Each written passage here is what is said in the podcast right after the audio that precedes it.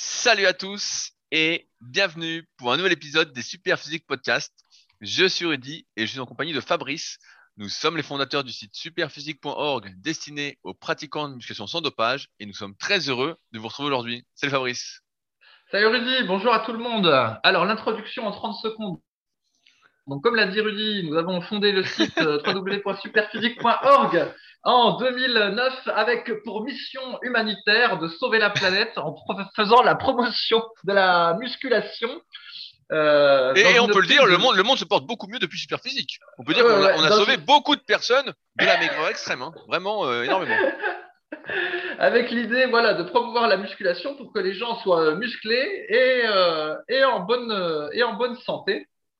Et donc, nos, valeurs euh, historiques, qui sont toujours les nôtres, c'est euh, la persévérance et l'effort, parce que pour euh, prendre du muscle, c'est un, un, long chemin. Et depuis ce projet-là, ben, on a monté des tas d'autres projets, notamment notre gamme de compléments alimentaires Superphysique Nutrition, disponible sur la même URL, l'application pour smartphone SP Training, pour vous faire un genre de coaching automatisé avec votre smartphone, et aussi euh, nos sites respectifs, euh, des livres, euh, des formations, un gym à Annecy, euh, la villa superphysique à Annecy, qui est en gros c'est la maison de Rudy, mais il l'appelle ça la villa superphysique. Ah, il fait marrer. Une, une, grande maison où il y a plein de chambres et euh, je les loue à ceux qui sont de passage et qui souhaiteraient un endroit où loger et en même temps qui suivent régulièrement afin de se tirer vers l'eau, l'émulation collective, Fabrice. Enfin. Et d'ailleurs, tout le monde attend ta venue à Annecy. À chaque fois, ils me disent Mais quand est-ce qu'on voit Fabrice? Quand est-ce qu'on verra Fabrice? Euh, Bah, je dis ah, il, veut pas, il veut pas venir, le type. Il est casanier, il est déjà vieux avant l'heure. et, euh, et d'autres choses, et notamment le forum de, les forums de discussion super physique sur lesquels les gens peuvent échanger et euh, poser des questions auxquelles on répond sur le forum, mais également dans ce podcast. Voilà pour le résumé rapide. Bah, c'est le résumé rapide. Hein. À mon avis, elle n'a pas été préparée cette introduction comme la semaine dernière. Hein. Là, non, mais euh, j'alterne les introductions courtes et les introductions longues parce que sinon les, gens s'ennuient, Rudy. Euh, marketing 101, il faut varier. Marketing 101. À quand le livre à, quand le livre Marketing 101 by Fabrice Alors, dans ce podcast, il y a deux parties. Il y a la partie euh, actualité, on va dire, que l'on ne reprend pas depuis le forum, et puis il y a la, la, partie donc réponse aux questions du forum. Alors, sur la partie actualité euh, hors forum, as-tu quelque chose à nous dire, cher associé Rudy? Tout à fait. Alors moi, j'ai noté pas mal de news entre guillemets. Alors, euh, première news, je ne sais pas s'il y en a qui suivent l'actualité du bodybuilding professionnel. Euh, donc bodybuilding professionnel, pour ceux qui savent pas, bah, c'est euh, les gars qui dédient leur vie à être euh, les plus musclés, les plus secs possibles. Donc on arrive à des types qui font en moyenne 1m80, 115 kg, voilà, en, moyenne. Donc ils se dopent exagérément, vraiment, qui se dopent comme des sagouins, plusieurs dizaines de milliers de dollars par an, voire plus, qui parfois en plus se prostituent. Enfin bon, je fais une caricature un peu du truc, mais et il y a un monsieur Olympia qui est mort il y a deux jours, au moment où on enregistre ce podcast, c'est Sean Roden. Est-ce que tu vois qui c'est Sean Roden, Fabrice? Eh ben oui, oui, je vois, c'était un Mister Olympia récent en plus. Exactement, c'était un monsieur Olympia récent, donc je sais plus de quelle année parce que j'ai décroché un peu de tout ça. Et donc il est mort d'une crise cardiaque. Il est mort d'une crise cardiaque et euh, moi, je vais pas dire que sa, sa mort est intéressante ou pas, mais euh, j'ai vu pas mal de choses se soulever, notamment euh, dans les réseaux. Donc à chaque fois qu'il y a un type qui fait du bodybuilding qui meurt et tout, les autres bodybuilders disent ah c'est dommage et tout. Et là, il y a un fait assez drôle. Il y a euh, Flex Lewis qui, est, euh, qui a été Monsieur Olympia en catégorie 212 il y a deux ou trois ans, et là qui était blessé cette année, et qui a dit oui, il faudrait instaurer un suivi médical plus poussé des athlètes. et, et, donc ça m'a ça m'a fait rigoler parce que les, il faut bien savoir que quand les personnes se dopent, en fait, elles jouent à l'apprenti sorcier. Il n'y a personne au monde qui peut maîtriser cette chimie, étant donné qu'on a tous des récepteurs différents, qu'on ne sait pas, euh, que les personnes ne savent pas avant de se doper dans quel état sont leurs, récepteurs, comment elles vont par exemple aromatiser, euh, androgéniser. Euh, personne ne le sait, et donc c'est vraiment du coup de bol, et c'est pour ça que souvent ils font appel à des préparateurs. Comme Chad Nichols ou Chris Aceto, du moins dans, dans notre génération, à Fabrice et, et, à la mienne au début des années 2000. Mais en fait, ces préparateurs-là, c'est des gars qui ont l'expérience de doper les autres et qui à la fin euh, disent ah bah tiens ça ça marche sur pas mal d'individus euh, donc euh, je vais te donner ça sans aucune certitude que ça marche. Et souvent bah, les pros d'ailleurs en bodybuilding bah, c'est ceux qui résistent le mieux. C'est ceux qui ont le plus d'effets positifs le moins d'effets secondaires en plus d'avoir la génétique exceptionnelle pour prendre du muscle perdre du gras prendre de la force les meilleurs leviers et tout. Et là donc Sean Roden bah, il est mort d'une crise cardiaque. Et, c'était assez drôle de voir de voir instaurer un suivi médical plus poussé mais en fait ça servirait à rien. Parce que de toute façon les mecs jouent avec leur santé et euh, il n'y a aucun moyen de prévenir euh, les dégâts. Et on l'a vu plusieurs fois dans le passé d'ailleurs là-dessus. Je pense notamment à Don Long, qui était un type qui était euh, assez bon, euh, pareil, euh, juste avant les années 2000, je crois. Il avait fait une troisième place à la Nuit des Champions, euh, derrière euh, Coleman et peut-être Flex ou, un truc du style. Hein, J'ai plus euh, tout en tête. Et le type a, a euh, eu des problèmes aux reins. Donc si c'est pas le cœur pour les bodybuilders professionnels, en général c'est les reins. C'est les reins qui lâchent. Voilà, c'est les deux causes euh, les plus courantes. Et le gars, donc on peut se dire, bah tiens, merde, ses reins marchent plus, il va arrêter, euh, il va quand même prendre soin de sa santé, euh, il va arrêter tout ça. Mais en fait, comme le type n'avait que ça, il était omnibulé, euh, je sais pas, il avait oublié de réfléchir, il avait laissé son cerveau quelque part. Et ben le type a continué les compétitions de bodybuilding et j'avais acheté un DVD qui s'appelait The Muscle Time. Donc ça n'existe plus, mais c'était ceux qui faisaient beaucoup de DVD courant euh, 2005-2010 avec des super photos. C'était mu- muscletime.com. Et ils avaient fait un DVD sur ce type-là, sur Don Long. Et le gars, toutes les nuits, il dormait dialysé en fait. Toutes les nuits, le type était branché quoi. On voyait dans sa chambre, il y avait une énorme machine à dialyse et tout, et il dormait comme ça. Et le mec continuait, continuait, continuait. Donc euh, je suis pas du tout sûr, et j'y crois pas du tout, que le suivi médical changerait quelque chose pour euh, les personnes entre guillemets qui euh, vivent de leur physique à outrance et qui n'ont en plus que ça, euh, qui n'ont rien développé à côté. Donc voilà, Sean Roden, mort d'une crise cardiaque. Et euh, j'ai vu d'ailleurs dans le, la même journée un type assez connu a priori sur les réseaux, je connais pas, qui s'appelle Kali euh, Muscle. Euh, j'ai regardé, bah, il est assez gros aussi. Et pareil, il a fait une crise cardiaque aussi, mais il est encore vivant. Lui, pour l'instant, il est encore vivant. Mais euh, Et euh, on, est, on est sûr que c'est pas le, le vaccin Pfizer BioNTech oh là là, on va se mettre des gens à dos. On va se mettre des gens à dos. Oh là là, Fabrice le fou. Et voilà, Sean, Sean Roden. Et ce qu'il y a, c'est que nous qui sommes dans le milieu de la musculation, euh, je regarde tous les jours un peu l'actualité du bodybuilding. Euh, ben voilà, ça nous parle, on dit ah bah tiens, c'est un monsieur Olympia, il est mort et tout. Mais pour la plupart des gens aujourd'hui, bah en fait, euh, ils auront oublié demain qui était Sean Roden. euh, et le gars a quand même été monsieur Olympia, donc champion du monde de bodybuilding professionnel. Mais mais ouais, ouais, là, crise cardiaque, mais bon, c'est assez, c'est assez courant et j'y reviendrai un peu plus tard dans le podcast pour expliquer quelques trucs sur la pratique du cardio. Euh, une autre news, Après, je, continue. je- juste. Rudy, attends, je, juste je fais un truc connexe. Effectivement, là, sur les bodybuilders, comme c'est un sujet qui nous intéresse, euh, t'en parles, mais en réalité, il y a plein de disciplines sportives où c'est la, la même, le même bordel. On avait vu pour les gens qui font du football américain, euh, qui, qui décèdent avant l'heure, puis qui ont des tas de problèmes de santé. L'autre coup, j'ai vu un article sur le- les rugbyman professionnels où apparemment, il y en a qui ont des espèces de démence précoce à force d'avoir eu le, le cerveau un peu secoué dans tous les sens en pratiquant le rugby. Et puis, ben, on s'aperçoit que tout ça, c'est l'apanage de, de beaucoup de, entre guillemets, sports de, de haut niveau. Donc, euh, c'est haro sur le bodybuilding, mais il n'y a a pas que le bodybuilding professionnel, mais il y a, y a pas que. Après, effectivement, ce qui est très étonnant, c'est que dans les années 70, ils se dopaient aussi, mais pas avec les mêmes produits, et ils ont une longévité qui est bien meilleure que ceux qui se sont dopés à partir des années 90, tu vois. Même ceux des années 80, globalement, ils ont survécu. Mais c'est vrai que c'est à partir des années 90 où euh, ben, euh, ils se sont mis à avoir des tas de, des tas de problèmes. Donc probablement parce qu'ils prennent plus de produits. Oui, oui, mais en, fait, ils en sont des- arrivés à prendre des hormones, différents. alors, alors qu'avant, ils étaient surtout sur des anabolisants. En fait, avant, euh, les gars prenaient que des dérivés de testostérone. Et ce qui semble, c'est que euh, à partir des années 90, quand Dorian Yates est arrivé, bah là, c'était l'explosion des hormones. Tout c'était insuline, hormones de croissance, IGF euh, et autres. Et là, justement, euh, bah, c'est pour ça que les physiques ont d'un coup explosé en d'un point de vue masse musculaire.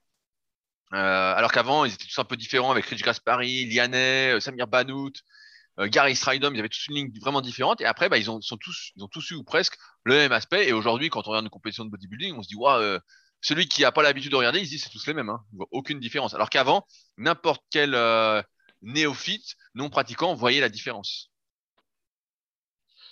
Ouais.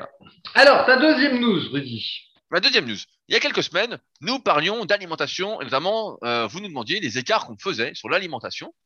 Et donc, euh, pratiquant euh, beaucoup de kayak en ce moment, et puis bah, il fait beaucoup plus froid. Donc euh, je me les gèle un peu. Euh, et puis je promène Satanas, que j'ai promené avant le podcast, donc dans le froid aussi. tu attends, Satanas, c'est toi qui fait 2 km et il est fatigué. Et Eh, tu rigoles comme une dépense physique 40, 47 minutes, là, juste avant le podcast d'ailleurs. Euh, donc ça balade. Euh, plus bah, la muscu, plus la mobilité, vraiment plein de trucs. J'arrête pas de, de m'entraîner.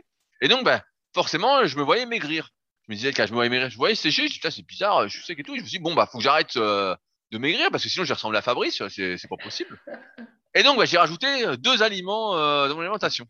Le premier, c'est que j'ai rajouté du parmesan. Comme à la grande époque, j'ai commencé à remettre du parmesan. Donc là, j'en ai plus parce que j'avais des paquets euh, dans le frigo qui n'étaient pas dus à mon fait. Et donc, bah, j'ai rajouté euh, 30 grammes de parmesan par jour. Et il faut dire que quand même, ça fait du bien. Et le deuxième truc que j'ai rajouté, j'ai été exprès parce qu'il n'y avait plus de parmesan, donc il fallait un autre aliment calorique facile à manger. C'est de la purée de pommes et crème de marron, Fabrice. Est-ce que tu as déjà goûté ce- cette merveille? Non, non, non. Eh ben, tu devrais. Donc, c'est quelque chose qui fait à peu près 98 calories au 100 grammes. Donc, on se dit, ah, bah, c'est pas beaucoup. Sauf qu'une fois que tu mets le nez dedans, ça se mange un peu facilement parce que, et donc, euh, comme vous avez demandé ce qu'on faisait un peu comme écart, bah voilà, là, c'est des petits écarts, euh, entre guillemets, que je fais un peu tous les jours parce que je mange déjà bah, énormément de riz, énormément de pâtes, énormément euh, de poissons, euh, d'œufs, euh, de légumes, tout ça. Euh, et donc, il faut bien à un moment bah, rajouter des calories faciles. Donc, euh, on peut dire aujourd'hui que je fais euh, l'IFIM, Fabrice, non? Ouais, ouais, bah. C'est un petit peu contradictoire quand même, parce que si euh, un autre que toi aurait dit ça, t'aurais dit oh là là, le mec il, a pas de volonté, tout ça. Il a pas de volonté, ça dépend. Moi, moi, moi j'ai besoin de. En fait, le truc, c'est que c'est toujours pareil, c'est ce que je dis aux gars, c'est que si tu, moi, je mange un peu plus de 4000 calories. Donc, il y a un moment, quand tu manges un peu plus de 4000 calories, bah, faut bien que tu manges quelque chose de plus. Je vais pas Ouais, bouffer, tout euh, pas je vais pas bouffer 600 grammes de riz par jour. Ouais, bah tout à fait. T'aurais pu prendre euh, de l'avoine en poudre, un petit peu plus d'amandes, Ah et puis euh, mettre un peu plus de d'huile de colza euh, sur, sur sur tes Ah crudités, non, mais l'avoine en poudre. du, du parmesan. Ah non, non, le, le but, c'est d'avoir des aliments qui sont denses en calories pour justement ne pas te remplir le bide. Parce que t'as déjà le bide rempli toute la journée. Je vais pas Ouais, rajouter bah des, non. des amandes ou de l'avoine, il est fou le type. Ouais, ouais. Ah, le type- le- le type. Le type veut que j'ai le bide proéminent, quoi. Ouais, ouais. Alors, je vous donne euh, Rudy, c'est très simple. Quand c'est les autres qui mangent mal, euh, les autres, ils ont pas de volonté. Par contre, quand c'est lui qui se met à manger du parmesan, c'est ah ben Non, oui, mais- c'est normal, euh, c'est pour avoir plus de calories. Non, mais le parme, je te on fait un sondage à tous ceux qui nous écoutent. Est-ce que le parmesan, c'est bon au goût? La réponse est oui. Ouais, ouais, bon goût, tu parles, c'est plein de graisses saturées, enfin bref. Allez, heureusement, moi je vais relever le niveau et je voulais faire un hymne au cuit vapeur parce que en ce moment c'est la saison du brocoli. Bon, et, oh, saison du brocoli, le gars. Oh putain, le parmesan au brocoli. Ah bah ouais, là.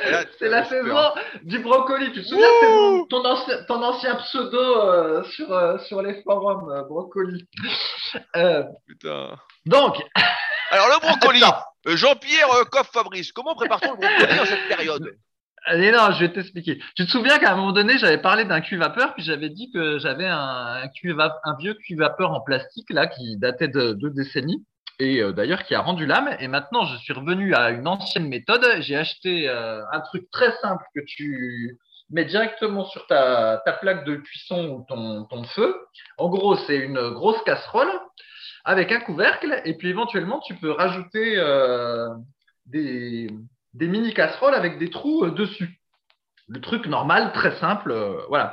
Et donc, comme là, c'est la saison du brocoli et du chou-fleur, si Oh là là, manger- ouais, franchement, c'est vraiment la bonne saison. Hein. Là, Là, ouais, mais c'est très bon à la santé le brocoli. Souvent, je sais pas si tu as déjà remarqué, des fois, chaque fois qu'il y a des articles sur, euh, je vais pas dire anti-cancer, mais euh, sur la bonne santé, à chaque fois on te dit ah le brocoli, on a découvert que le brocoli euh, contribue à faire ceci. Ah on a découvert que le brocoli euh, contribuait à faire con- cela. con- contribuer à faire péter, à mon avis, non? Non, non, mais ça semble toujours l'aliment ultime, le brocoli. Donc, euh, quand tu es dans la saison du brocoli, crois-moi, tu es content de pouvoir en acheter euh, pas cher et en plus bio. Sauf que, effectivement, se pose la question de la cuisson. Et grâce au cuit-vapeur magique, si tu as un truc comme euh, j'ai acheté, donc avec euh, un chaudron et puis d'autres petits compartiments qui se rajoutent, et ben dans ton chaudron, tu mets de l'eau chaude et puis tu fais un autre compartiment avec le brocoli. Tu mets ça à chauffer, t'attends 10 minutes et après, dans le compartiment où il y avait l'eau chaude, tu peux mettre ton riz. Et là, tu attends encore 20 minutes. Et au bout des 20 minutes, tu as ton riz qui est prêt, ton brocoli qui est prêt. Et en gros, tu n'as plus qu'à mélanger. Ouais, mais bon, et, et, le mélange, tu rajoutes de la crème, du fromage, un truc pour que ça glisse ou pas Parce que là, euh, c'est tout fait. C'est terrible. Mais tu peux rajouter un filet d'huile d'olive euh, si tu veux, Rudy. Ça te fera des, des, calories. Et donc, voilà, tout ça pour dire que euh, gloire au cul vapeur. Et vraiment, ceux qui n'en ont pas, je vous conseille d'en acheter un parce que c'est vraiment très pratique pour cuire à la fois des féculents dans le, le panier, dans le truc du bas, et puis à la fois des légumes ou même des potes de terre dans les, dans les paniers du haut. Et puis ce qui est bien, c'est que c'est vachement rapide à faire. On voit que là, euh, ça prend pas du tout de temps. Oui, et bah oui, c'est rapide parce qu'en final, ça cuit tout seul. T'as pas besoin. C'est pas toi qui es en train de pédaler pour activer la plaque de cuisson, Rudy. Ça cuit tout seul. Euh, puis toi, t'es à côté, tu fais autre chose. Mais ce serait une bonne idée, ça. Tu te rends compte? Et les gens seraient beaucoup moins gros. Pour faire cuire ta bouffe, tu devrais pédaler sur un vélo ou marcher en même temps, produire de l'énergie. Ce serait exceptionnel, ça. Ouais, ouais, bah ça, ça, rappelle un peu l'idée que j'avais dit que pour avoir accédé au, pour, de, pour pouvoir avoir accès aux rayons euh, Nutella et tout ça dans les supermarchés, il faudrait pédaler 30 minutes de vélo. Ouais, mais là, là serait pour faire, pour faire cuire. Donc les gens, forcément, ils mangeraient moins. Ils diraient, bah, attends, t'as vu tout ce qu'il faut faire pour avoir ça? Ça, ce serait exceptionnel, ça. Enfin. Et alors, sinon, tu te souviens, Rudy, que j'avais fait aussi tout un laïus euh, en disant que j'avais acheté une machine à pain et que maintenant je me fabriquais mon pain? Pour ne oh plus avoir à aller faire la queue chez le boulanger.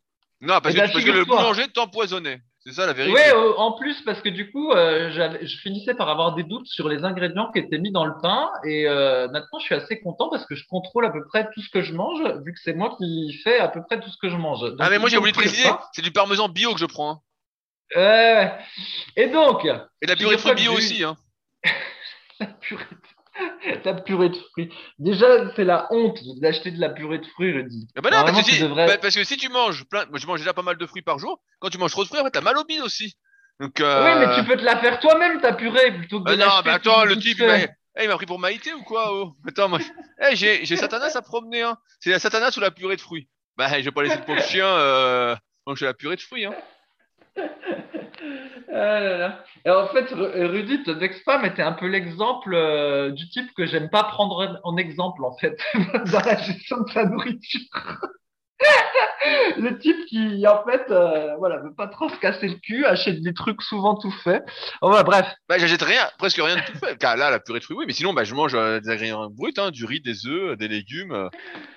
Enfin, donc toujours est-il que j'ai persisté avec la machine à pain et que dernièrement j'ai eu des invités et ils m'ont tous dit mais il est super bon ce pain, où est-ce que tu l'as acheté? Et moi tout heureux de dire je le fabrique avec ma machine à pain et il est 100% euh, bio, que des aliments bio euh, que je contrôle. Et donc tout ça pour dire que armé de mon cul vapeur et de ma machine à pain maintenant, c'est un vrai bonheur dans la cuisine. Et, est-ce qu'on peut avoir un code promotionnel ou quelque chose comme ça? Euh, ben non, parce que justement, je suis pas, c'est purement désintéressé ce dont, ce dont je fais part. Donc euh, voilà, à chacun de trouver son cul vapeur et sa machine à, à pain. Oh je conseille. Eh ben, exceptionnel. Euh, je, voulais revenir, tout à l'heure, on parlait des bodybuilders qui font des crises cardiaques. Et on a eu une remontada d'un topic sur le cardio sur, le forum de la part de, de Musbo, Meusbo, je sais pas comment ça se prononce. Une remontada, mais t'es partisan de Arnaud de Montebourg? Je sais même pas, je sais même pas qui c'est ce type. je sais que c'est un politique, mais je sais même pas quel parti, je sais même pas ce qu'il fait quoi. Et eh ben, il, a, il fait le parti Arnaud Montebourg et en fait ah, son slogan de campagne.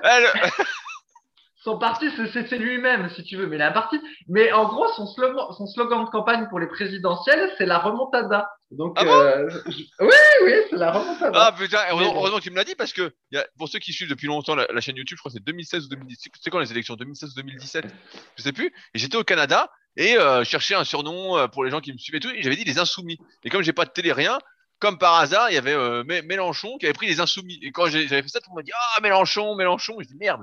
Puis là, heureusement, tu me le dis parce que j'allais dire C'est la remontada tout le temps.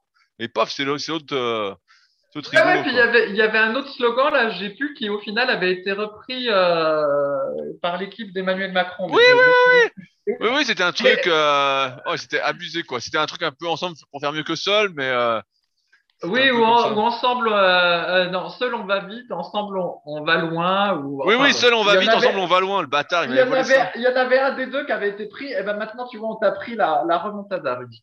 Allez, finis ta ah, question. alors, alors voilà, il y a, y a Musbo sur le forum. Euh, bah, il, il écoute les podcasts comme, euh, comme, comme vous. Et il se demande, bah voilà, quel cardio il faut faire euh, pour euh, ne pas entraver, entre guillemets, sa récup pour la musculation. Et puis, euh, pour bénéficier bah, des effets du cardio, à savoir une amélioration des capacités aérobies qui vont aider, je le fais rapide, euh, à mieux récupérer entre les séries, mais également entre les séances et avoir un cœur en meilleure santé. Là, ce qui se passe souvent pour les bodybuilders euh, professionnels, c'est qu'ils ont tellement de masse musculaire que même si le cœur est un muscle et qu'il grossit, même s'ils essayent de faire pas mal de cardio de basse intensité, en fait, leur cœur est jamais assez fort pour une telle masse musculaire. N'est ni assez gros, ni assez fort. Il y a trop de sang à faire circuler et donc à un moment, ils doivent arriver un peu aux limites euh, et donc ça explose, pour la faire simple.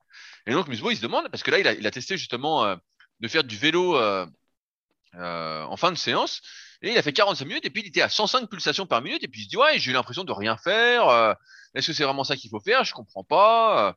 Et je voulais rappeler que il y a quelques temps, il y a maintenant peut-être 2-3 ans, on avait fait un podcast mais qui est toujours d'actualité.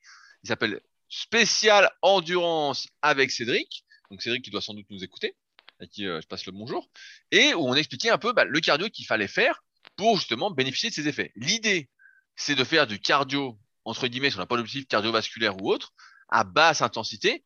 Mais basse intensité signifie, pour la faire simple, entre 60 et 70% de sa FC max. Alors j'imagine que beaucoup d'entre vous ne connaissent pas leur fréquence cardiaque maximale, mais à partir de là, euh, ce qu'on peut dire, c'est qu'il y a des petites formules un peu à la con qui disent que c'est 220 moins l'âge. Donc Fabrice, qui a euh, bientôt 50 ans, ça lui ferait 170 euh, de fréquence cardiaque maximale, et donc 60%, ça lui ferait 6 x 7, 42, ça ferait 102, et euh, 7, ça fait euh, 7 x 7, 49, entre 102 et 109. Voilà, il devrait être euh, à ça en termes de fréquence cardiaque s'il faisait euh, de la basse intensité pour bénéficier de ses effets euh, sur, euh, sur son cœur.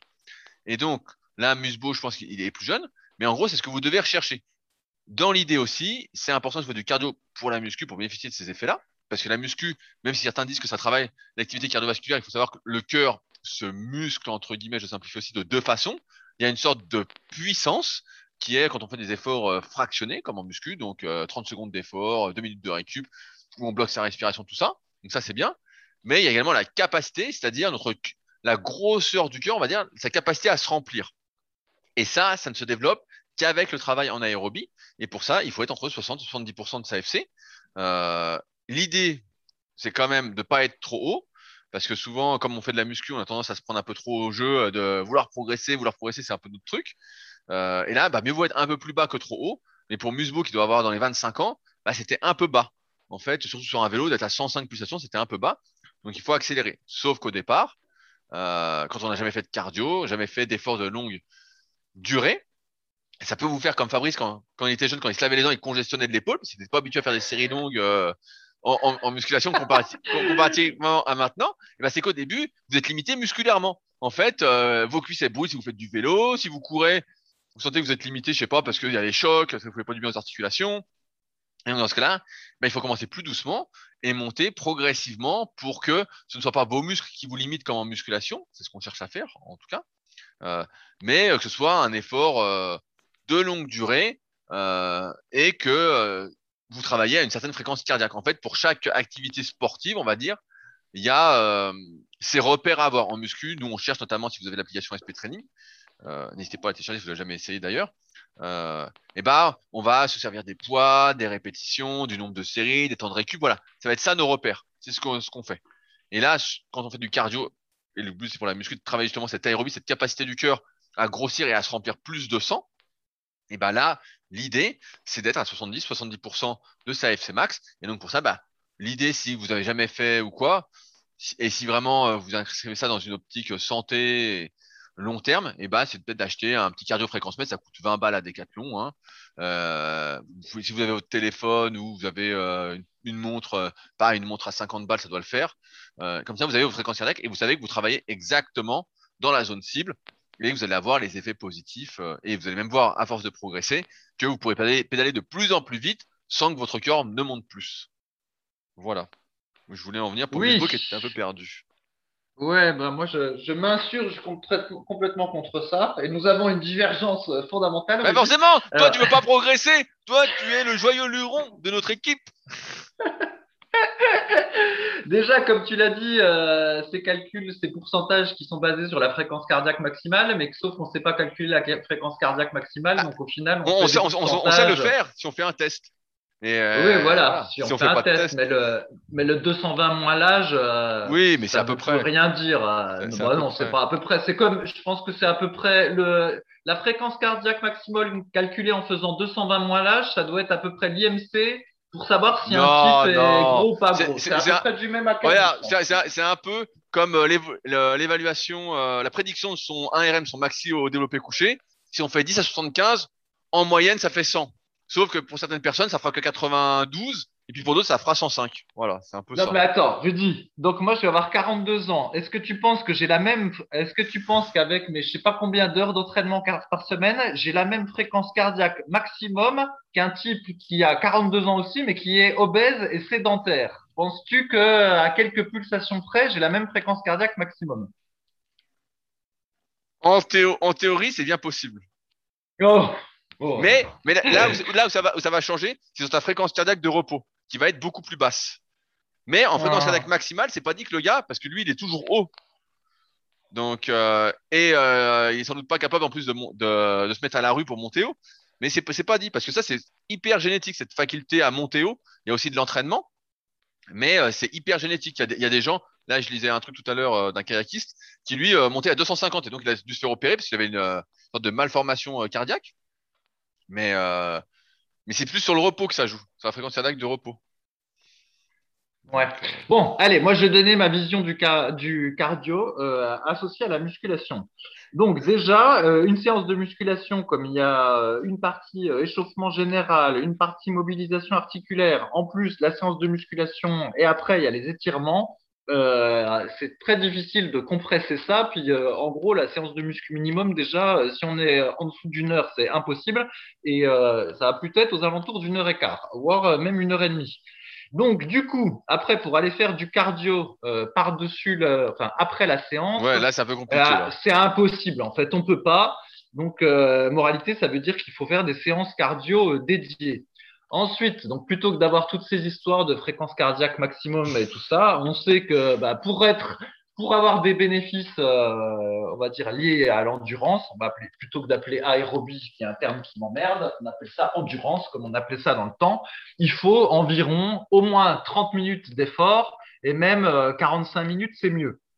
Et le truc habituel, c'est qu'on dit de l'endurance à basse intensité, ça veut dire que tu es capable de parler en faisant euh, l'activité. Et de l'endurance à moyenne intensité, ça veut dire que tu commences à transpirer et que tu as du mal à parler parce que tu, tu dois respirer. Et en fait, c'est difficile de concilier à la fois respiration euh, et parole.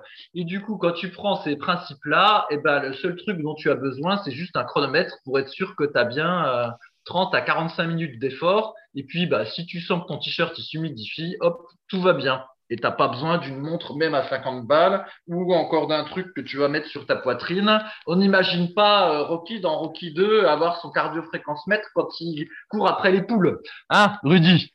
Non, mais ça, ça, dépend des objectifs. C'est toujours pareil. Euh, ça dépend comment tu, veux, tu, veux, performer. C'est pareil, tu peux dire, moi je fais de la muscu, j'ai pas besoin de barres et haltères. Euh, tu penses bien, ça sert à rien. Ouais, mais bon, si tu veux devenir vraiment musclé, bah, il faut des barres haltères. Si tu veux vraiment un cardio de fou, c'est peut-être pas l'objectif de nos auditeurs, et ben dans ce cas-là, il te faut un vrai cardio fréquence mètre, il te faut des vraies mesures, il te faut euh, un entraînement ciblé, programmé. Tu peux pas y aller au Ouais, bah, je suis... ouais, bah non, je, je sais même pas si je suis d'accord avec ça parce que dans les, dans les années 50, euh, ils n'avaient pas de cardio fréquence mètre et puis tu vois, ils arrivaient bien à développer leur endurance. Ouais, mais ils allaient, beaucoup, ils, allaient ils allaient beaucoup moins vite euh, à réel dopage, hein, mais mais c'est comme, non, mais c'est comme, c'est comme dire, tu t'entraînes au hasard en muscu et puis t'atteins, euh, dans les années 50, tu t'entraînais au pif et puis progressais. On voit bien que quand on programme son entraînement, on va quand même, ça va quand même beaucoup mieux. Bien sûr, mais sans faire le cardio-fréquence mètre, tu as d'autres paramètres, tu as la distance et la durée. Donc euh, au final, tu peux quand même faire des variations dans l'intensité sans, sans connaître euh, précisément à quelle fréquence tu t'entraînes. Enfin. Alors après, je, termine, je termine. Donc, comme on a vu qu'il euh, n'était pas possible euh, de faire de l'endurance après sa séance de muscu, ça veut dire qu'il faut faire des séances d'endurance dédiées. Et effectivement, selon l'activité, eh ben, ça pose des problèmes pour concilier. Par exemple, forcément, si vous faites de la course à pied, et que le lendemain, bah, c'est votre entraînement de cuisse, l'entraînement de cuisse, il va être pénalisé euh, par la course à pied. C'est un test que j'ai déjà fait euh, des tonnes et des tonnes de fois, et c'est clair que ça marche pas. Du coup, si vous faites votre séance de course à pied le lendemain de la séance de cuisse, là, bah, les cuisses, l'entraînement des cuisses n'est pas pénalisé. Par contre, ça va être votre entraînement de course à pied qui va être pénalisé. Mais comme vous le faites d'abord pour l'endurance, c'est pas grave. Donc là, ça va. Avec la natation, si vous faites de la natation, bah, c'est pareil. Si vous nagez le crawl, il y a l'épaule euh, qui est pas mal sollicitée. Moralité, si vous faites une séance de natation la veille d'un entraînement euh, pour les pecs et, les, épaules, eh ben, ça va vous niquer votre entraînement de pec-épaule. Donc, du coup, faut pas faire juste avant. Si vous nagez de la brasse, eh ben là, ça va plutôt solliciter euh, vos triceps et votre dos. Donc, du coup, si le lendemain, vous faites une séance d'eau, elle est niquée. Si vous faites du vélo, bah, c'est le même principe. Euh, si vous faites du vélo la veille d'une séance cuisse, bah, votre séance cuisse, euh, elle est niquée. Si vous faites de la boxe, comme ça sollicite pas mal les épaules, eh ben, si vous le faites la veille de votre entraînement de pec, votre séance pec est niquée. Donc bref, en gros, il faut euh, ajuster en fonction des muscles qui vont être sollicités dans votre activité d'endurance pour que le jour précédent, eh ben, vous n'ayez pas euh, du coup deux sollicitations euh, d'affilée. Et effectivement, le, le, rameur là que Rudy euh, aime bien, l'inconvénient c'est que bah, il tape et dans les cuisses, et dans le dos, et dans les bras. Et donc du coup, bah, il est pas si facile que ça à concilier avec une progression en musculation parce qu'on a vraiment plein de sollicitations musculaires répétées dans, dans la semaine. Donc c'est pas simple. Une activité que j'aime bien, moi c'est la corde à sauter, parce que musculairement, ça, à part les mollets, en fait, il y a, quasiment aucune sollicitation. Donc par exemple, on veut faire plein de cordes à sauter la veille d'un entraînement de cuisse, et ben l'entraînement de cuisse c'est pas perturbé. Il y a juste l'entraînement des mollets qui va l'être. Et même la veille d'un entraînement de pec, c'est pareil, ça gêne pas. Euh, la veille d'un entraînement de dos, ça gêne pas. Et en fait, là, ce que je me suis aperçu, c'est que la corde à sauter est, et une bonne activité pour concilier avec la muscu. À ceci près bah, que comme on fait des, petits sauts, eh ben, on ne peut pas en faire trop non plus dans la semaine, spécialement si on est un petit peu lourd, parce que bah, ça, ça finit par tirer sur les articulations des chevilles et des, et des genoux. Et donc, c'est pour ça qu'il y a une activité aussi que j'aime bien, c'est la marche rapide avec gilet lesté, parce que ça, ça tape pas trop musculairement, un petit peu dans les cuisses, mais pas trop trop. Et pourtant, bah, ça fait, euh, ça a quand même un effet sur le, sur le cardio. Et donc, c'est pour ça que je suis assez fan de la marche rapide. Bah, d'ailleurs, j'ai cru entendre que tu l'avais rentré dans, dans les forces canadiennes, Fabrice. Ouais, ouais, alors ça, c'est un autre sujet. Ça, c'est très intéressant. Mais si tu veux, oui, on peut faire la parenthèse là-dessus. Euh, il y a tout un folklore, en fait, sur le, l'entraînement dans les forces spéciales, euh, voilà, des, divers pays. Donc là, j'ai pas le détail, mais je suis tombé sur un document relativement officiel, on va dire, qui propose un programme d'entraînement pour préparer les militaires qui voudraient se présenter au test de présélection pour euh, entrer dans les forces spéciales canadiennes. Et euh, du coup, bah, j'ai posté euh, ce document qui inclut un programme d'entraînement sur les forums de discussion euh, Superphysique et on peut voir les différentes activités qu'ils font. Donc là, on, peut en parler, j'ai retenu de tête.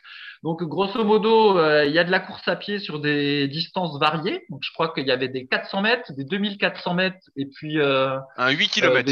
et un 8 km. Voilà, ça c'était pour la course à pied. Au niveau muscu, euh, bah, il y avait différentes séances euh, avec des exercices polyarticulaires. Donc, je le dis, il y a traction, euh, développé couché et squat.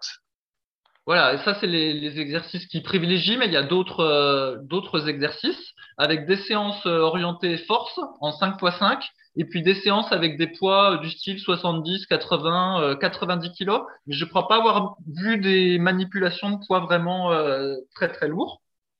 Il y avait la marche lestée. exact. Et une marche lestée avec 35 kilos, Fabrice. Ouais, alors donc c'est expliqué dans la. Il n'y a pas que 35 kilos, en fait, il y a, il y a, il y avait du, il y a du 50 aussi, je crois, dans le programme d'entraînement, ou en tout cas peut-être dans la rubrique. Et euh, grosso modo, ben, ça correspond à divers équipements militaires qu'ils ont euh, apportés. Donc ce qu'a expliqué Loïc, qui connaît mieux le sujet, euh, pour en avoir interviewé euh, des types, le gilet lesté plus le casque, ça fait déjà le, gilet lesté, non, le gilet pare-balles plus le, casque qu'ils ont sur la tête, ça fait déjà une quinzaine de kilos. Et après, quand on rajoute euh, un premier niveau d'équipement, on atteint les 35 kilos. Et quand on rajoute encore un très gros équipement, on arrive à 50. Et donc, bah, du coup, pour se préparer à tout ça, bah, ils font de, de la marche lestée. Enfin, voilà, avec, avec l'équipement, vu qu'eux, ils sont militaires, puis ils ont accès à l'équipement. Sinon, si vous êtes chez vous comme moi et que vous n'êtes pas militaire, et vous êtes militaire, sédentaire, voilà, ça va pas être simple de vous laisser euh, avec 50 kilos, mais bon. Euh, voilà, ils ont, il, faut, il est conseillé aussi qu'ils fassent de la natation. Donc, il y avait aussi natation dans le truc. Et puis, il y avait un petit travail euh, pliométrique également. Et le programme d'entraînement, grosso modo, il y avait généralement une séance le matin, une séance l'après-midi. Euh, pas toujours, hein. des fois il n'y avait qu'une séance par jour. Il y avait aussi des fois des, une, séance qui était dédiée à des étirements pour pas se blesser. Et, euh, et voilà, grosso modo, c'était les activités qui étaient privilégiées. Mais encore une fois, c'était le programme pour se préparer à la présélection ça présage pas après du programme d'entraînement qu'ils ont une fois qu'ils sont. Euh, et, j'ai euh, les barèmes justement. C'est pour ça que j'ai ouvert le topic. J'ai les barèmes pour dire quel niveau tu as. Donc par exemple, pour nous qui faisons de la muscu, ça va peut-être vous parler. Traction barre fixe. Si vous faites 8 à 12 répétitions, vous êtes niveau 1. Si vous êtes 13 à 15, vous êtes niveau 2. Et si vous faites plus de 16 répétitions, vous êtes niveau 3. Au développé couché, par exemple, il faut faire plus de 20 répétitions à 60 pour être niveau 3. Euh, au squat, squat, je le trouve un peu bas, mais euh, je sais pas comment ça se fait. Faut faire en gros 20 reps à 60 pour être niveau 3. Euh, la marche lestée, Fabrice, on va voir quel niveau tu as. Avec 35 kilos, 7 km, il faut faire moins d'une heure 19. Est-ce que tu as déjà testé? Ouais, ouais. Bah, ah bah non, j'ai pas testé, j'ai jamais fait à 35 kilos, donc j'ai aucune idée de comme c'est. donc, il faut faire moins d'une heure 19. Et il y a également bah, la course à pied, ça nous parlera moins. Mais euh, par exemple, sur euh, un 2400 mètres, le niveau 3, faut faire entre 8 minutes 45 et 9 minutes 20. Donc, euh, à quoi ça correspond? Ça me paraît pas méga rapide. Mais le truc, c'est d'être assez complet là-dessus. Mais donc, quand tu as mis ça sur le programme, je me dis, ça y est, il va se présenter aux présélections canadiennes. Euh, il déménage. Non, mais... en fait, j'ai, n'ai pas cité le tableau que tu as indiqué parce qu'en fait, on ne sait pas trop à quoi ça correspond. C'est niveau 1, 2, 3. Est-ce que ça veut dire que si tu n'as pas le niveau 3, c'est même pas la peine de te présenter au test de présélection? C'était pas clair. C'est pour ça que j'ai pas parlé de ce truc-là. Après, effectivement, le niveau en muscu pour nous qui sommes euh, spécialisés muscu, il, paraît pas très élevé, mais après, euh, voilà, ça, la, la, muscu en fait n'a aucune fin en soi. Elle s'inscrit juste comme une activité complémentaire pour le, les autres activités. Donc ça, ça m'étonne pas du tout. Comme tu l'as dit, euh, si jamais tu avais un type qui ferait 20 euh, à 120 euh, au squat, voilà, qui serait un, qui a un bon niveau muscu, euh, c'est bien, mais si après, s'il peut pas faire ses 7 km euh, avec son sac de 50, avec son équipement de 50 kg sur le dos parce qu'il a les cuisses qui congestionnent au bout de 5 minutes, c'est un petit peu gênant. Donc, on, comprend bien pourquoi la, la, muscu, c'est un travail de soutien et c'est pas euh, du tout la, la priorité. Donc, finalement, la, la marche lestée est une marche fonctionnelle. eh ben oui, oui. Et alors, ce qui est rigolo, c'est que vraiment, on trouve plein de trucs sur Google. Je vous donne une astuce. Quand vous faites une recherche Google puis que vous voulez trouver des documents intéressants, vous tapez euh, file, file, type deux points PDF, donc F I L E T Y P E deux points PDF espace. Puis là, vous mettez euh, le sujet qui vous intéresse et du coup, Google il va vous ressortir que des fichiers PDF et non pas des pages web. Et en général, les fichiers PDF, ils sont euh, ils sont un peu mieux structurés qu'une page web.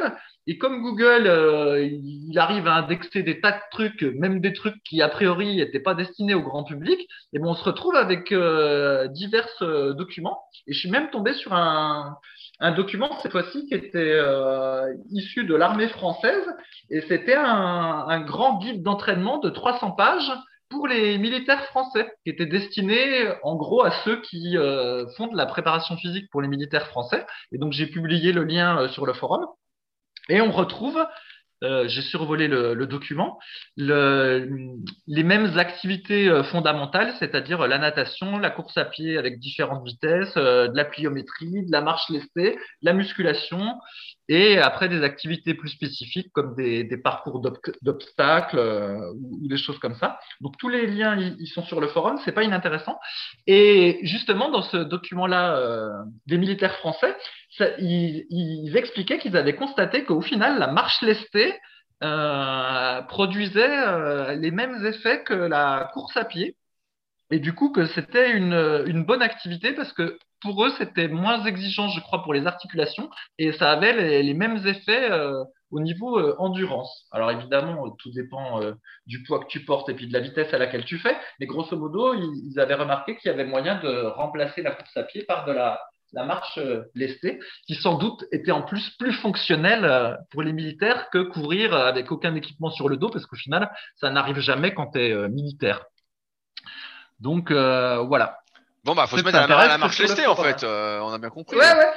Et, alors, du coup, bah, Pierre, il, s'est moqué de moi sur le forum parce qu'il a dit euh, Voilà, je suis un type des forces spéciales euh, canadiennes cachées. Je suppose qu'il faisait cette blague-là parce qu'au final, toutes les activités que je faisais, euh, la natation, la marche lestée, la muscu, la course à pied, bah, ça ressemblait aux activités fondamentales que font. Mais en même temps, il n'y a rien d'illogique vu que ce sont des activités fondamentales. Donc, l'agent secret. on est en, en présence d'un agent secret, mesdames et messieurs. Il est caché, il est parmi nous. Mais tu vois, il n'y avait pas rameur. Il n'y a pas rameur dans les. Bah non, bah non, bien, bien, sûr que non. Bien sûr que non, il n'y a pas rameur. Mais il n'y a pas marche avec le chien. Marche avec le chien, c'est fonctionnel, non? Euh, Ouais, effectivement. J'ai pas vu marche avec le chien. Donc, euh, non, mais c'était assez euh, sympa ce truc-là, justement, de regarder, de voir qu'est-ce qui est complet, entre guillemets, qu'est-ce qui pour, la, pour les militaires. Et donc de voir marche lestée, natation, course à pied, muscu, un peu de pliométrie, un peu d'abdos. Ouais, voilà. Et puis, encore une fois, pour ceux qui sont intéressés, le guide de 300 pages sur les militaires français, euh, il y a tout dedans. As même, il y a même une section euh, étirement, gainage. Euh, il y a plein de choses, quoi. C'est après le document est pas super fun à lire, mais ceux qui veulent du complet et pas du folklore comme on peut voir sur YouTube, et eh ben le doc, la doc officielle, j'ai mis le lien sur le forum. Voilà. Bah ça m'étonne, ça m'étonne pas. Donc voilà, on saura s'il y en a qui veulent passer les tests qui nous tiennent au courant. Je courant. Euh, j'ai plus d'actualité, Fabrice, alors je propose qu'on attaque les questions euh, du forum. Si tu Excellent. Vas-y. Euh, une question de Peco95. Bonjour à tous. Peco95 Non, Peco. Peco. Peco. Je pense, que, je pense que personne ne connaît ce mot Pecno à part toi, Fabrice. Mais je pense que c'est de ta génération. C'est comme Dobo. C'est comme Dobo. Euh, alors, j'ai vu la vidéo de Rudy sur les tractions pour cibler les grands dorsaux, et je me suis rendu compte, en voyant la position des coudes, Rudy à 5 minutes 35, que les miens ne sont pas tout à fait pareils. Quand il est en haut, on voit que ses coudes sont alignés avec ses trapèzes, ce qui lui permet de bien ressortir la cage. En ce qui me concerne, je suis en home gym et je fais mes tractions sur une barre de seuil de porte. Ma prise est du coup beaucoup moins large que celle de Rudy, et je n'arrive pas à écarter les coudes comme lui. Mes coudes sont un peu en avant par rapport à mon buste, et donc le mouvement n'est pas hyper rectiligne. Je voulais donc savoir si c'était possible de faire des tractions qui recrutent correctement les grands dorsaux, même avec une prise qui n'est que légèrement supérieure à la largeur des épaules, ou s'il faut passer sur une barre plus longue. Fabrice, est-ce qu'avec ces tractions que Peko euh, fait, est-ce qu'il va prendre du dos?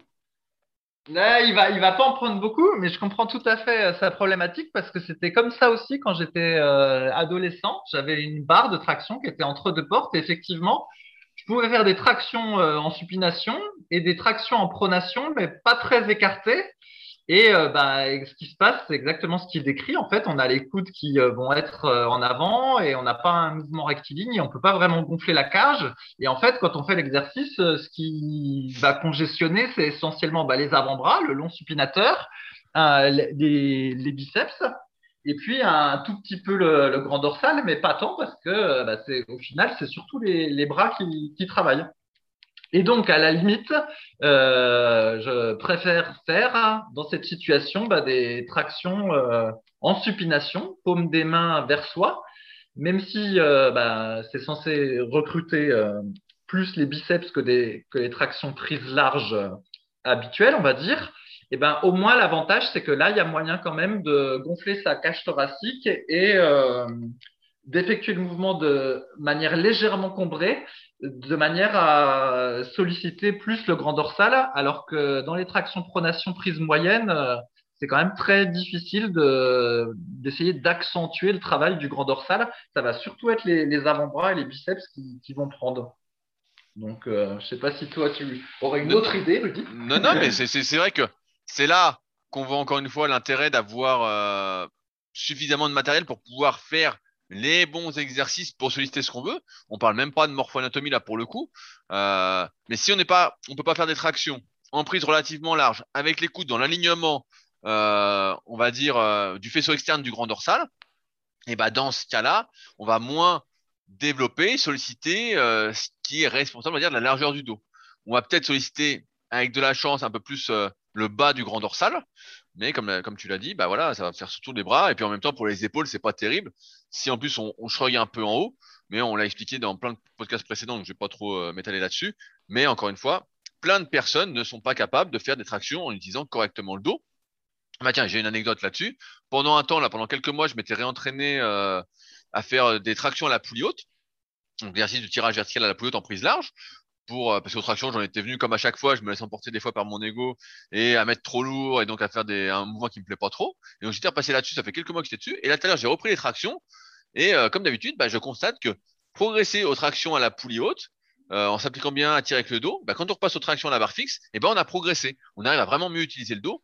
Et c'est pour ça que je milite souvent pour, on va dire, mieux vaut régresser en apparence pour mieux progresser sur le moyen long terme. Et ça, on veut pas trop le faire. Souvent, on se dit, ah non, je suis pressé, j'ai perdu du temps et tout.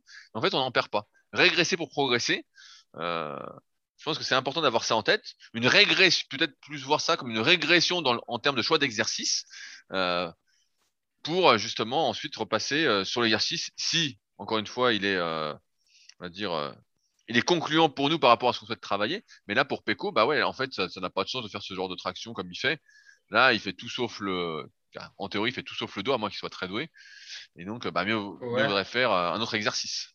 Non, ben là, ce qu'il ce pourrait faire, en fait, c'est commencer sa séance de dos. Enfin, je dis séance de dos, mais je pense que quand on est probablement, vu son niveau, euh, sa séance, c'est peut-être euh, dos, euh, épaules, triceps, abdos. Mais voilà, en, en tout cas, commencer la, la partie dos. Il pourrait faire deux séries de pull-over avec halter léger, deux séries de 25 répétitions pour, euh, on va dire, solliciter un peu le grand dorsal. Et puis, bah, après, il fait euh, trois séries de traction en supination en cambrant légèrement le dos, en gonflant la cage thoracique, tout ça, voilà, comme c'est expliqué sur le site Superphysique. Et là, bah, il va peut-être sentir euh, plus euh, son grand dorsal que, en, que ce qu'il qu'il faisait euh, avant. Après, j'avais euh, un autre exercice, on va voir si tu visualises, que je faisais. Donc, j'étais dans la même situation que lui. Et euh, je mettais de, de profil par rapport à la barre.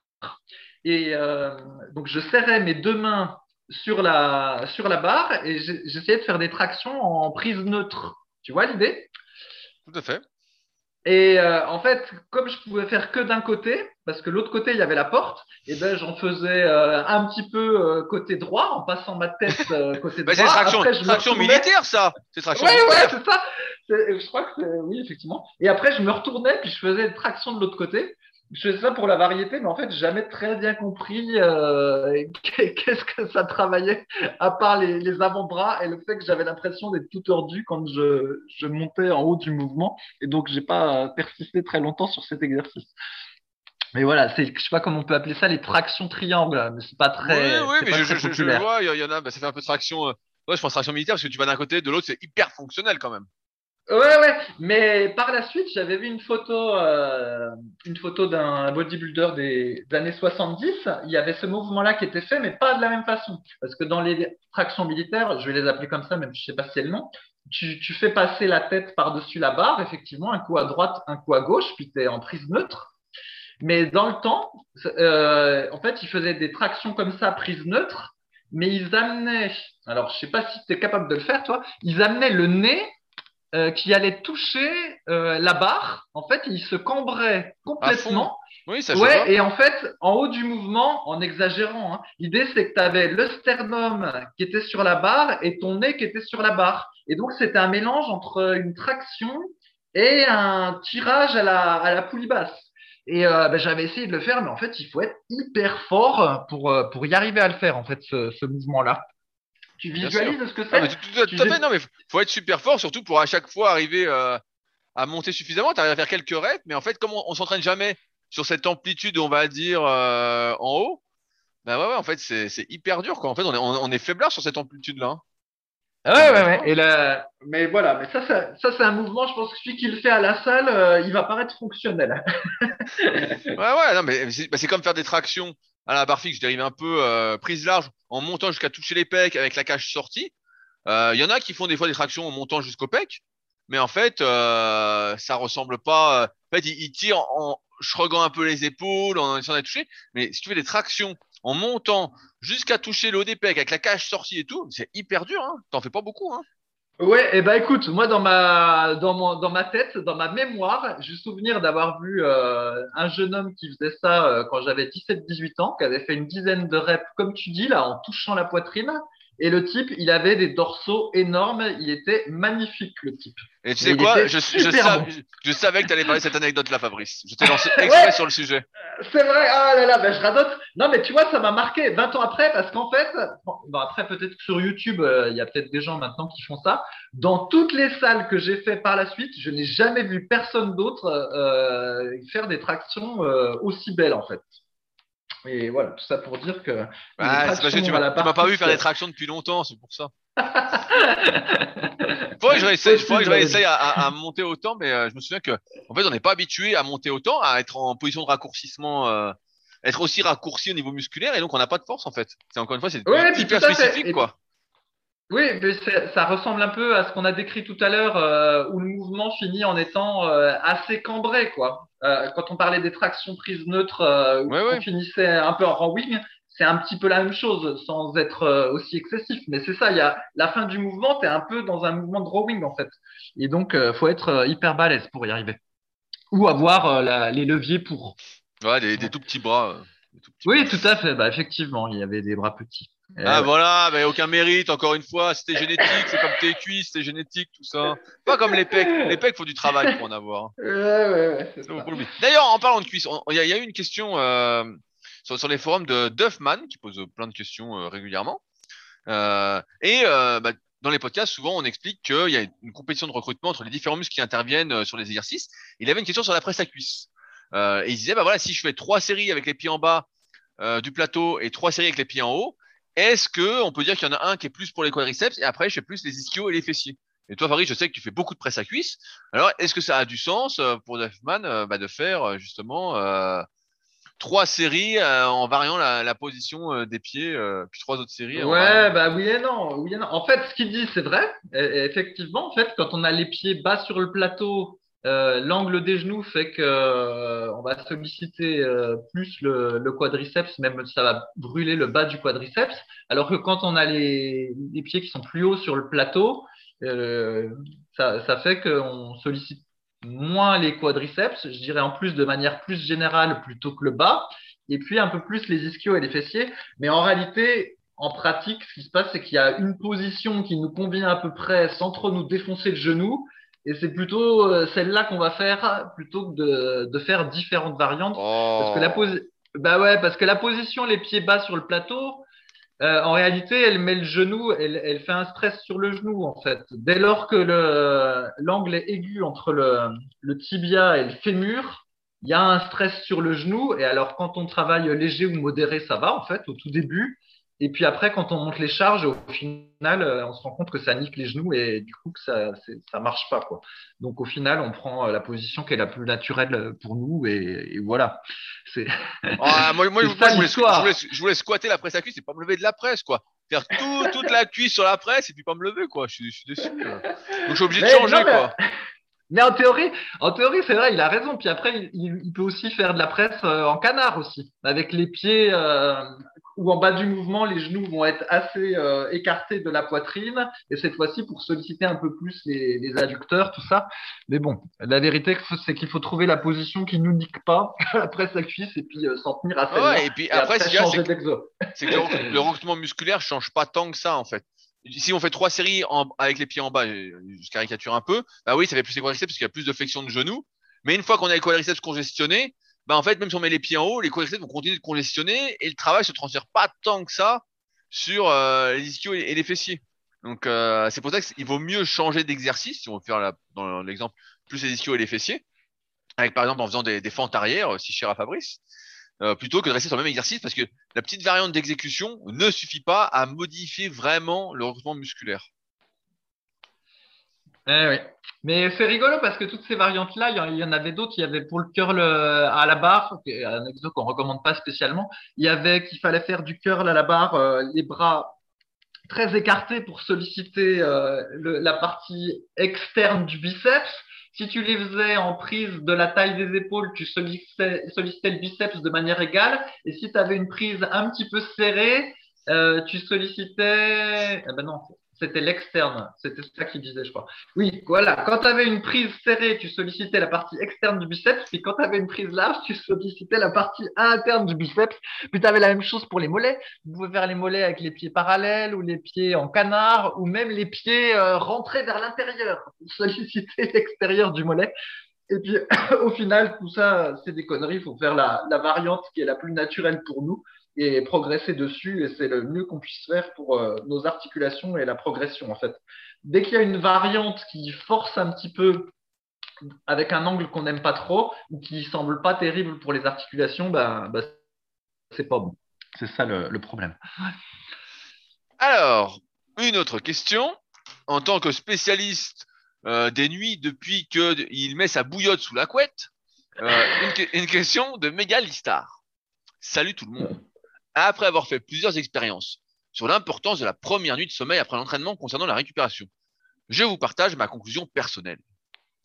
Euh, expérience numéro 1. Séance de sport le lundi soir. Première nuit du lundi au mardi, 6 heures de sommeil.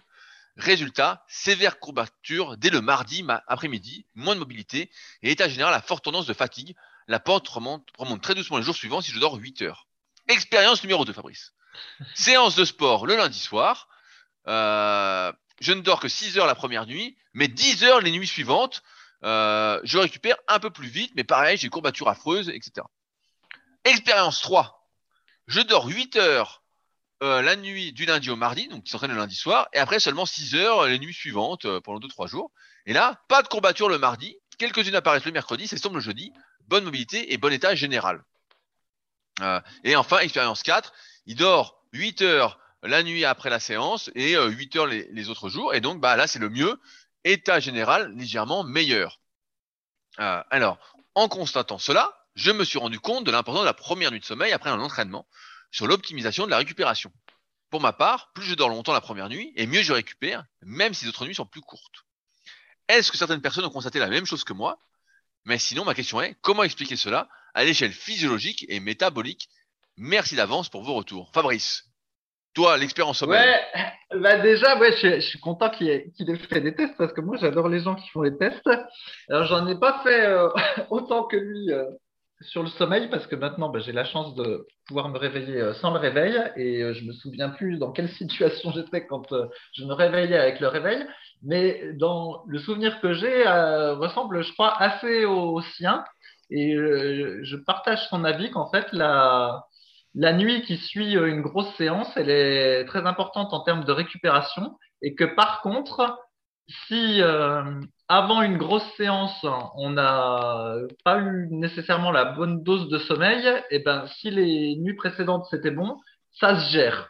Et je me souviens que j'avais fait euh, il y a longtemps une compétition d'escrime un samedi. Compétition d'escrime Tu nous avais caché ça, Fabrice eh eh Oh là là, là là, le guerrier, quoi Et en fait, euh, bref, je sais plus ce qui s'était passé le vendredi et j'avais une nuit euh, très courte qui, euh, ça, n'avait pas bien été. Et je pensais que ça n'allait pas aller à la compétition et au final, j'ai fait une des meilleures compétitions de, ma courte carrière d'esquiveur.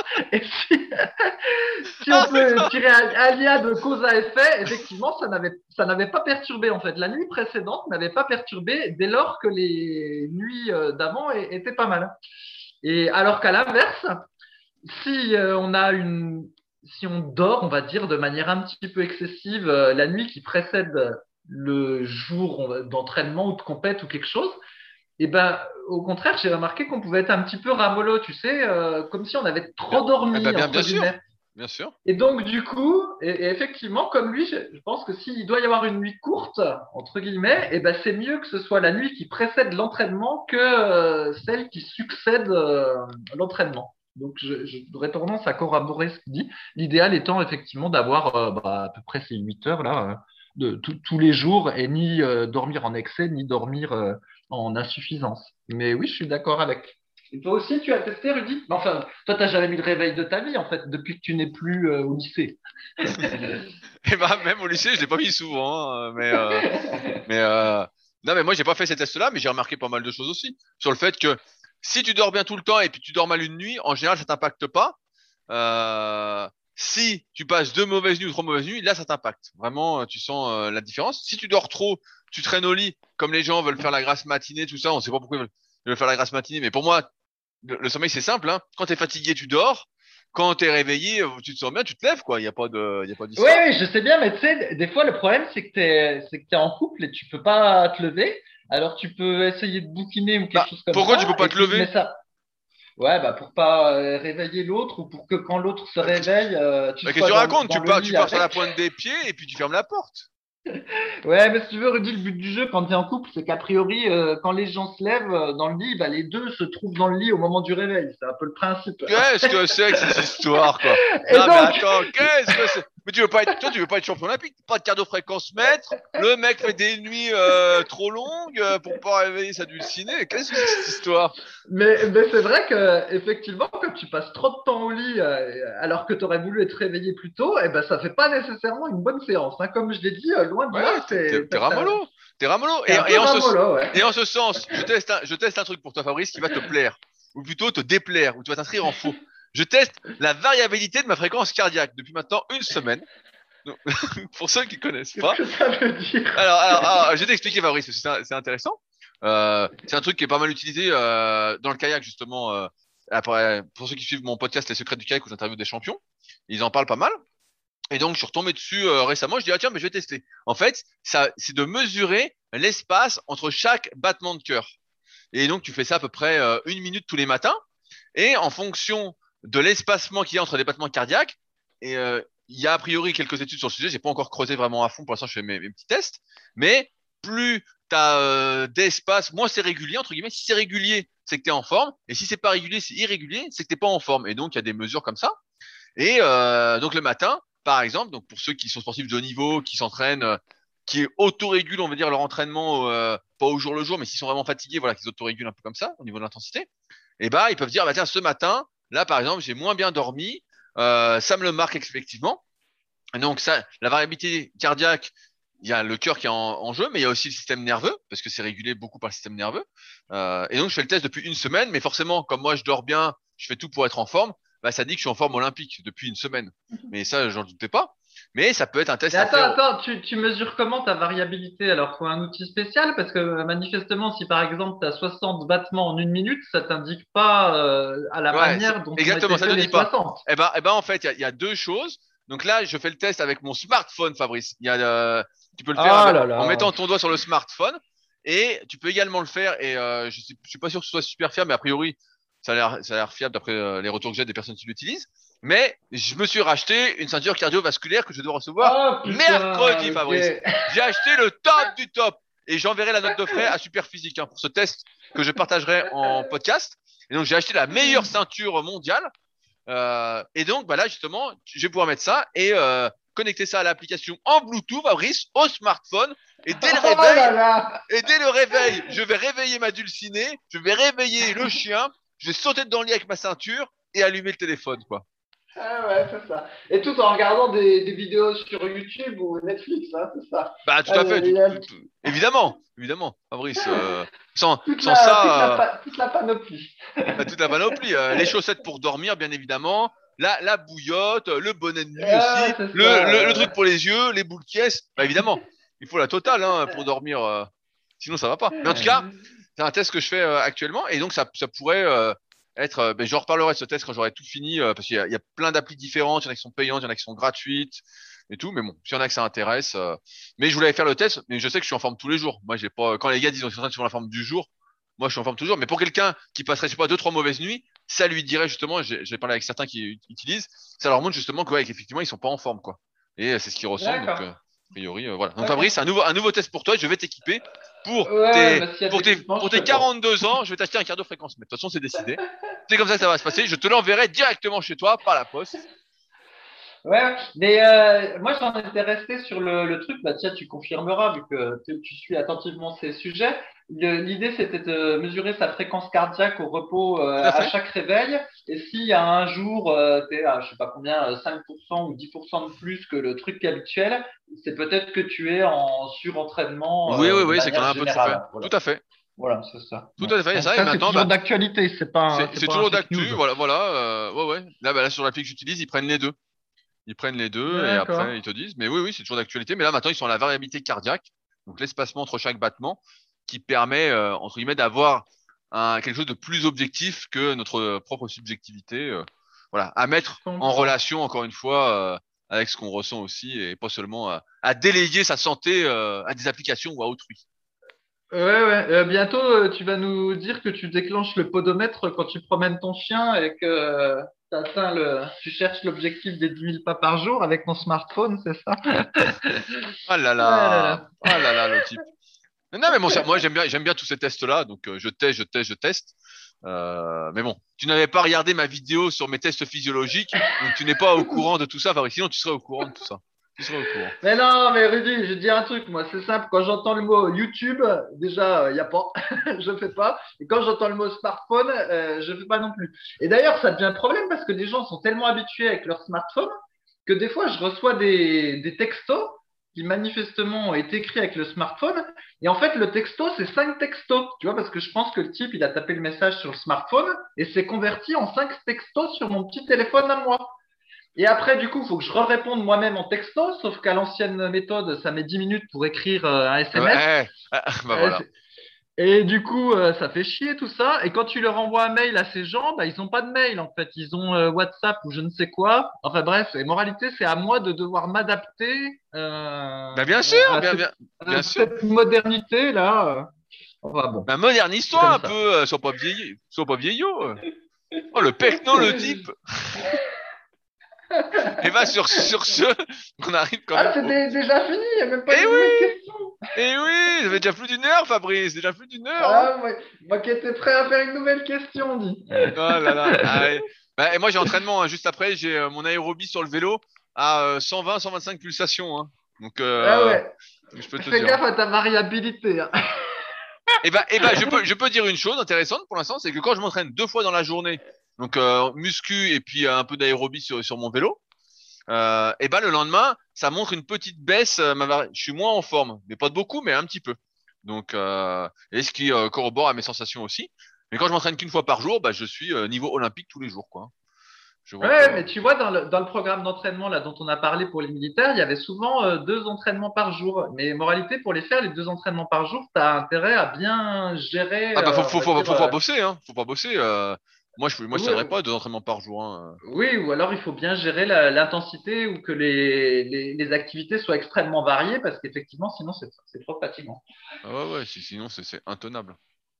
Allez. Ok, eh Sur, bien, sur, sur, sur ce, eh ben, on espère que vous avez passé un agréable moment de compagnie. Euh, si c'est le cas, n'hésitez pas à nous le faire savoir, que ce soit en commentaire sur SoundCloud ou en commentaire sur Apple Podcast. Nous sommes à 490 commentaires. Va-t-on arriver à 500 commentaires d'ici la nouvelle année? Ça ne dépend que de vous. Si vous avez des questions, n'hésitez pas à utiliser les forums Superphysique sur www.superphysique.org.